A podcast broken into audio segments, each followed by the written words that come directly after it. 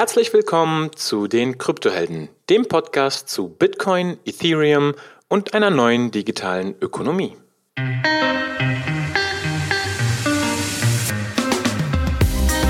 Hallo liebe Kryptohelden, heute geht es um das Thema der verschiedenen Buchhaltungsmodelle. Die zwei bekanntesten sind das UTXO, also Unspent Transaction Outputs, und das Account- oder Balance-Modell. Wir gehen auf die Unterschiede ein und wann welches Modell verwendet wird. Viel Spaß in der heutigen Folge. Hallo Hong. Hi Onur. So, heute mal wieder eine kleine Session, eine kleine Learning Session zu den verschiedenen ja, Buchhaltungsmodellen oder im Englischen Record Keeping Models. Ähm, Hast du davon schon mal was gehört? UTXO oder Account-Modell? Ja, ähm, ich, ich, weiß noch ganz genau, wann das erste Mal war, dass ich irgendwie so äh, den Begriff mir angeschaut habe. Nämlich, als ich angefangen habe, äh, irgendwie, dass man über Blockchain Explorer mal reingeschaut hat. Und dann waren da irgendwie so ganz viele Outputs und Inputs und irgendwie unspent irgendwas. Und das hab ich, ich weiß nicht ganz genau, am Anfang habe ich das nicht zusammenbekommen. Und mhm. ich glaube, darum geht's, oder? Wie werden die Daten tatsächlich abgespeichert und wie interpretiert man die? Genau, also es gibt einen sehr fundamentalen Unterschied zwischen Bitcoin und Ethereum neben vielen weiteren kleinen Nuancen, aber einen wesentlichen Unterschied. Und die Historie hier liegt tatsächlich, ähm, ja, da, also liegt darin, dass eben Vitalik und andere Pioniere versucht haben, auf Bitcoin zu programmieren und das sich als sehr, sehr schwierig gestaltet hat. Ähm, auf die Gründe gehen wir gleich nochmal ein. Aber Bitcoin verwendet eben das sogenannte UTXO oder UTXO-Modell und das steht quasi für Unspent Transaction Output. Und im Prinzip ist es relativ simpel, aber man sollte es einmal gehört haben. Also jede Bitcoin-Transaktion verbraucht quasi Outputs aus vorherigen Transaktionen und erzeugt daraus wiederum neue Outputs oder je nachdem Inputs, wie man es sieht. Und diese wiederum können in der Zukunft für neue Transaktionen verwendet werden. Also du musst dir das so vorstellen, wenn du jetzt in der Vergangenheit ähm, dreimal einen Bitcoin bekommen hast und wir schneiden jetzt einfach mal die Historie vorher ab. Wir fangen jetzt da an, du hast in der Vergangenheit dreimal einen Bitcoin erhalten und du möchtest jetzt ähm, 2,5 Bitcoin verschicken. Dann werden quasi, also es gibt keinen Ort, wo steht, dass du drei Bitcoin hast. Das gibt es nicht. Sondern es gibt drei Unspent Transactions, die jeweils ein Bitcoin sind und aus, diesen, aus diesem Set von Unspent Transactions berechnet dir dein Wallet quasi, okay, du hast drei Unspent Transactions, die zu dir zeigen, die jeweils ein Bitcoin äh, groß sind. Also könntest du diese nutzen, um maximal drei Bitcoin zu versenden. Und wenn du jetzt 2,5 Bitcoin versendest, dann nimmst du quasi diese ehemaligen ähm, Outputs, die damals zu dir gezeigt haben, und packst sie quasi in eine neue Transaktion sodass zwei Transaktionen entstehen in diesem Fall. Eine Transaktion, die 2,5 Bitcoin irgendwo hinschickt, wo, hin, wo, du sie hinschicken willst. Und eine, Trans, eine neue Transaktion, die 0,5 Bitcoin wieder zu dir selber zurückschickt. Denn die vorherigen drei 1 Bitcoin-Transaktionen sind ja nicht mehr valide, weil du hast ja nicht mehr drei, sondern du hast ja nur noch 0,5. Das heißt, um es nochmal kurz zusammenzufassen, wenn du drei vorherige Transaktionen hast mit jeweils einem Bitcoin zu dir, die in Summe drei ergeben, hast du nach einer Transaktion, wo du 2,5 Bitcoin versendest, wiederum zwei neue Transaktionen, eine mit 2,5 zu der Zieladresse und eine mit 0,5, die quasi zu dir selber zurückzeigt. Und in einer Folgetransaktion könntest du jetzt nur noch diese 0,5 verwenden, weil das quasi deine valide, dein valides Set von unspent Transactions ist. Also lange Rede, kurzer Sinn. Die Summe deiner Bitcoin wird berechnet, indem alle unspent Transactions, die dir zugeordnet sind, summiert werden. Ja, das ist quasi das UTXO-Modell. Und hieraus ergeben sich eben einige Vorteile, einige Nachteile. Aber ein, der, der, der große Punkt ist eben, es gibt keinen globalen State. Also es gibt also es gibt quasi keine Variable im System, wo steht Hungs Adresse hat drei Bitcoin. Das existiert nicht. Sondern es gibt nur Transaktionen innerhalb von Blöcken, die, wenn du sie summierst, drei ergeben. Also die Unspent Transactions, die, die zugeordnet sind. Und das ist eigentlich das, was, was die Wallet für dich macht, dass sie einfach schaut, wie viel Unspent Transaction gibt es und das dir so irgendwie so zusammenfasst, dass du es als Normalsterblicher verstehst und irgendwie so sagst, ah, das ist wie ein Konto und da ist genau der Betrag drauf und den kann ich ausgeben. Aber drunter sieht es halt aus wie eine Verkettung von diesen Unspent Transactions oder beziehungsweise Transaktionen. Genau, also im Hintergrund fragt die Wallet jetzt nicht die Note ab, sag mir mal, wie viel Bitcoin Hung hat und kriegt mhm. eine Antwort, mhm. sondern die Wallet addiert eben alle unspent Transactions, die die Node eben, die, die, die dir zugehören und die von der Node abgefragt werden können und zeigt sie dir im Interface dann quasi schön an. Wenn du jetzt aber im Block Explorer oder quasi nativ in den Daten, in den Blöcken dir das anschauen würdest, würdest du diese drei Bitcoin nirgendwo finden. Das zeigt dir quasi nur dein Wallet an. Im Prinzip sind das einzelne Transaktionen. Genau, und das ist nicht genau das Thema. Das weiß ich noch ganz genau, wo ich ja. das erste Mal reingeschaut habe in den Blockchain Explorer, war das recht verwirrend für mich, ja. Genau, und für mich war der verwirrende Part quasi, warum, wenn ich jetzt 2,5 Bitcoin verschicke, warum muss dann für mich selber nochmal eine Transaktion gemacht werden mit 0,5 Transaktion, äh 0,5 Bitcoin? Naja, ist ja klar, weil du hast ja nicht mehr drei ganze einzelne Bitcoin, die du ausgeben kannst, sondern du hast nur noch 0,5. Und das existiert ja nicht. Vorher hattest du drei mit einem. Ähm, wenn du jetzt vorher sechs mit jeweils 0,5 gehabt hättest, dann weiß ich nicht genau, wie das funktioniert, aber dann könnten theoretisch fünf verwendet werden für diese 2,5 und die sechste würde aufgehoben werden für dich. Das, das mag sein. Aber wenn es jetzt nicht direkt aufgeht, und ich bin mir nicht sicher, selbst wenn es aufgeht, könnte es sein, dass eben zwei saubere neue Transaktionen ähm, erschafft werden, die eben, ja, wo du einfach einen aktuellen Stand hast quasi. Und der wichtige Punkt ist eben, diese Transaktionen stehen in den Blöcken. Also in jedem, in jedem Bitcoin-Block sind ja verschiedene Transaktionen und so wird das berechnet. Und genau hier ist auch der große Unterschied ähm, zu dem Account- oder Balance-Modell, was beispielsweise in, in Ethereum verwendet wird. Ähm, wir hatten anfangs gesagt, Ethereum beziehungsweise ähm, Bitcoin ist schwer zu programmieren, weil es das, das eben das UTXO-Modell benutzt. Und im UTXO-Modell gibt es keinen State. State ist aber relativ wichtig, wenn du eine äh, Turing-Complete Programmiersprache bauen willst. Turing-Complete heißt einfach nur, dass gewisse mathematischen ähm, Berechnungen oder Operationen auf einer abstrakten Maschine durchgeführt werden können. Ja, das ist quasi definiert, das ist eine, eine, eine Turing-Simulation sozusagen. Und wenn diese durchgeführt werden können, ähm, ist es ist quasi ein Beweis da, dass eine Maschine gewisse Berechnungen machen kann, um es mal ganz simpel zu halten.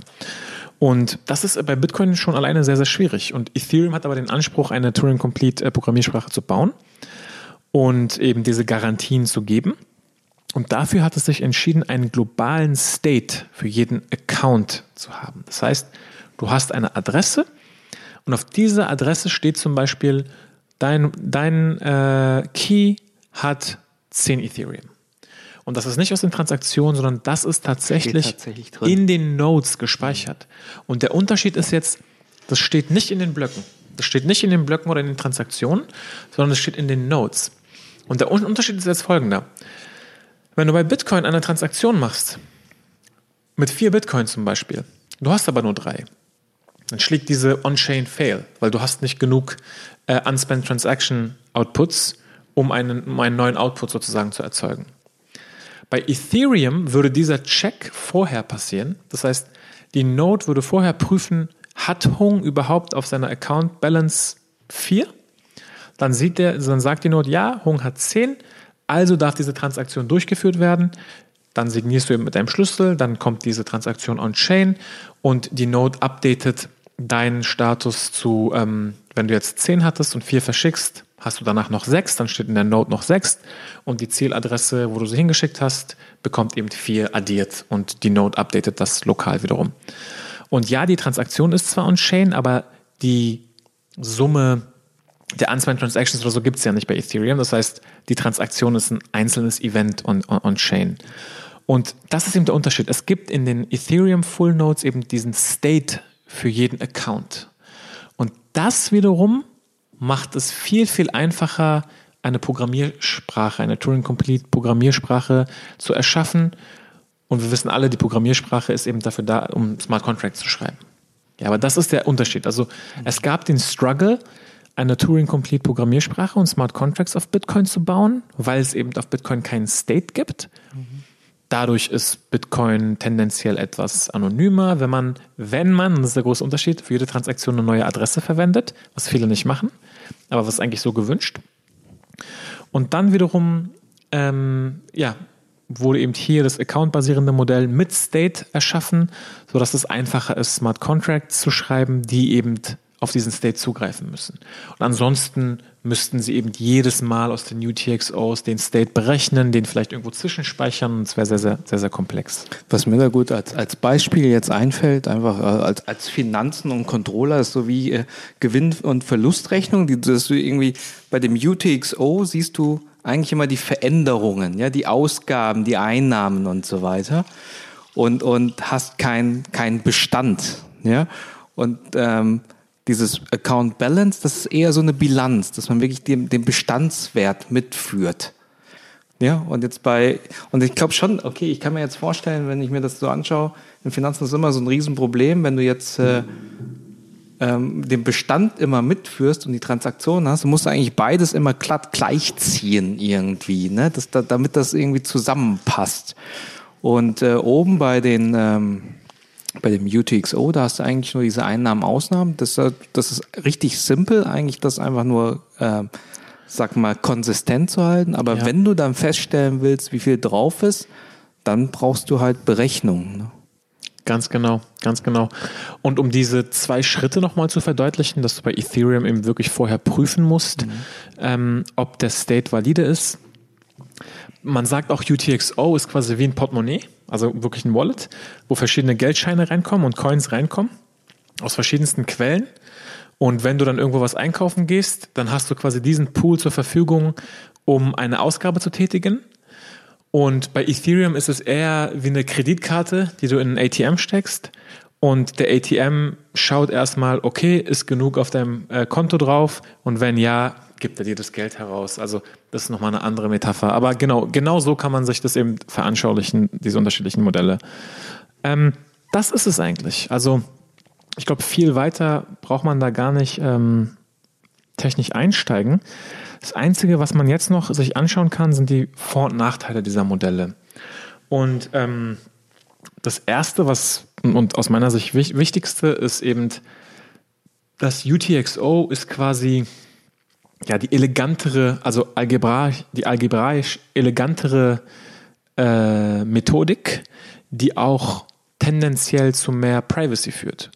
Denn wenn du wirklich für jede Transaktion eine neue Adresse verwendest und ähm, das quasi über Tausende von Transaktionen machst, dann wird dann wird es eben sehr sehr schwierig zurückzuverfolgen, wo denn letztendlich die Bitcoin herkommen und das macht sie auch äh, fungible, also fungibel auf eine gewisse Art und Weise und den ganzen, die ganze, die ganze, das ganze Bewegen auf der Chain etwas privater. Gleichzeitig ähm, ermöglicht es in der Theorie Parallelisierung von Transaktionen, da ja vorherige Transaktionen genommen werden und es wird quasi kein State irgendwie irgendwo hingeschrieben, sondern lediglich, es werden lediglich alte Transaktionen genommen als neue Outputs und alles passiert ähm, quasi als ja, Output einer Transaktion erzeugt einen neuen Output und alles ist quasi aus den, aus den gleichen Daten. Das ist relativ elegant. Wie gesagt, Nachteil von UTXOs sind komplexe Kalkulationen und eher schwierig zu programmieren, da es keinen globalen State gibt.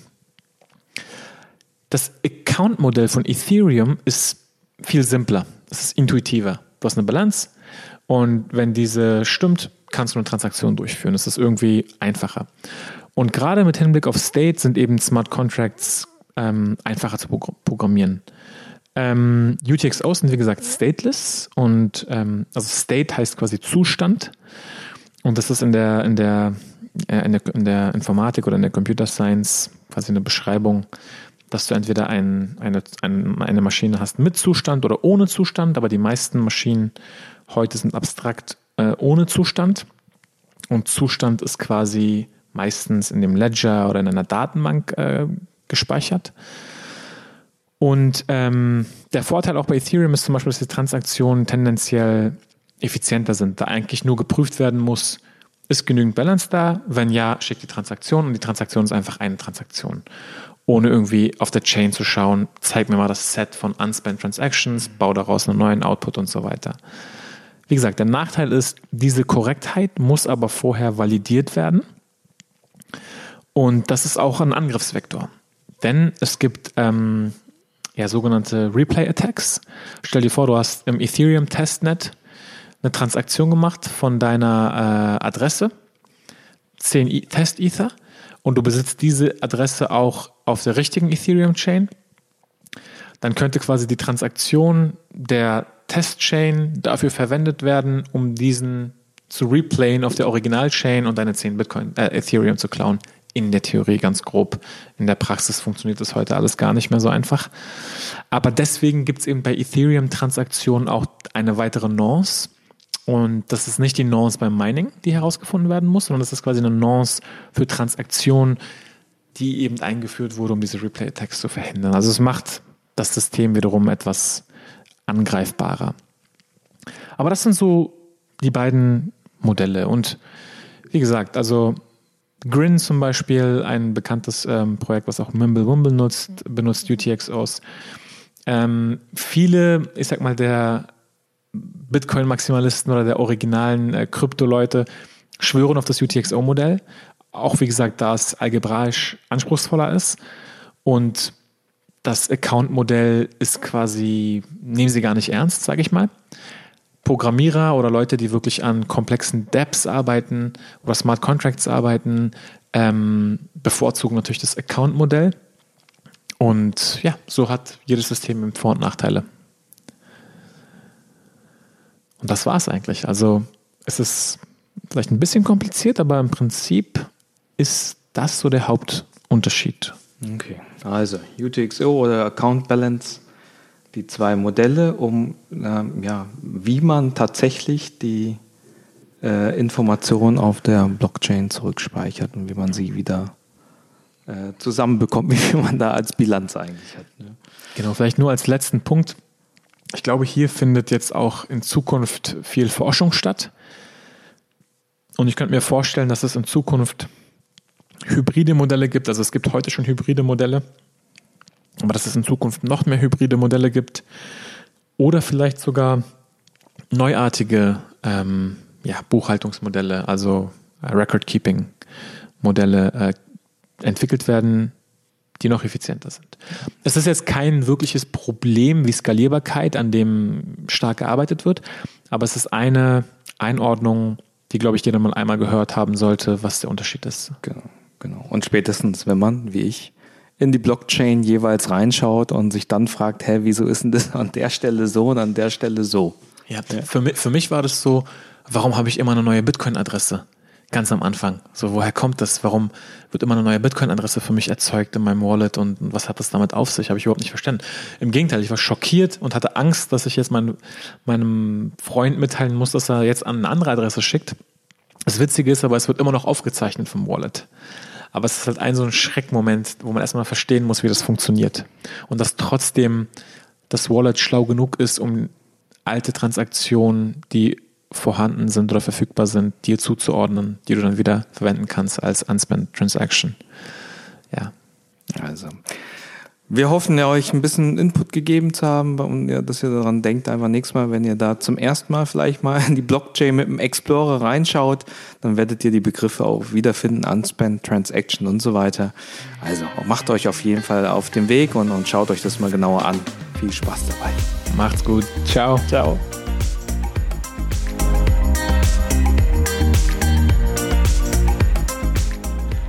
liebe Kryptohelden.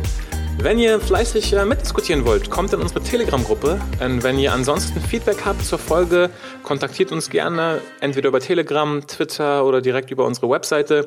Wir freuen uns auf jeden Fall auf euer Feedback. Bis zum nächsten Mal. Ciao.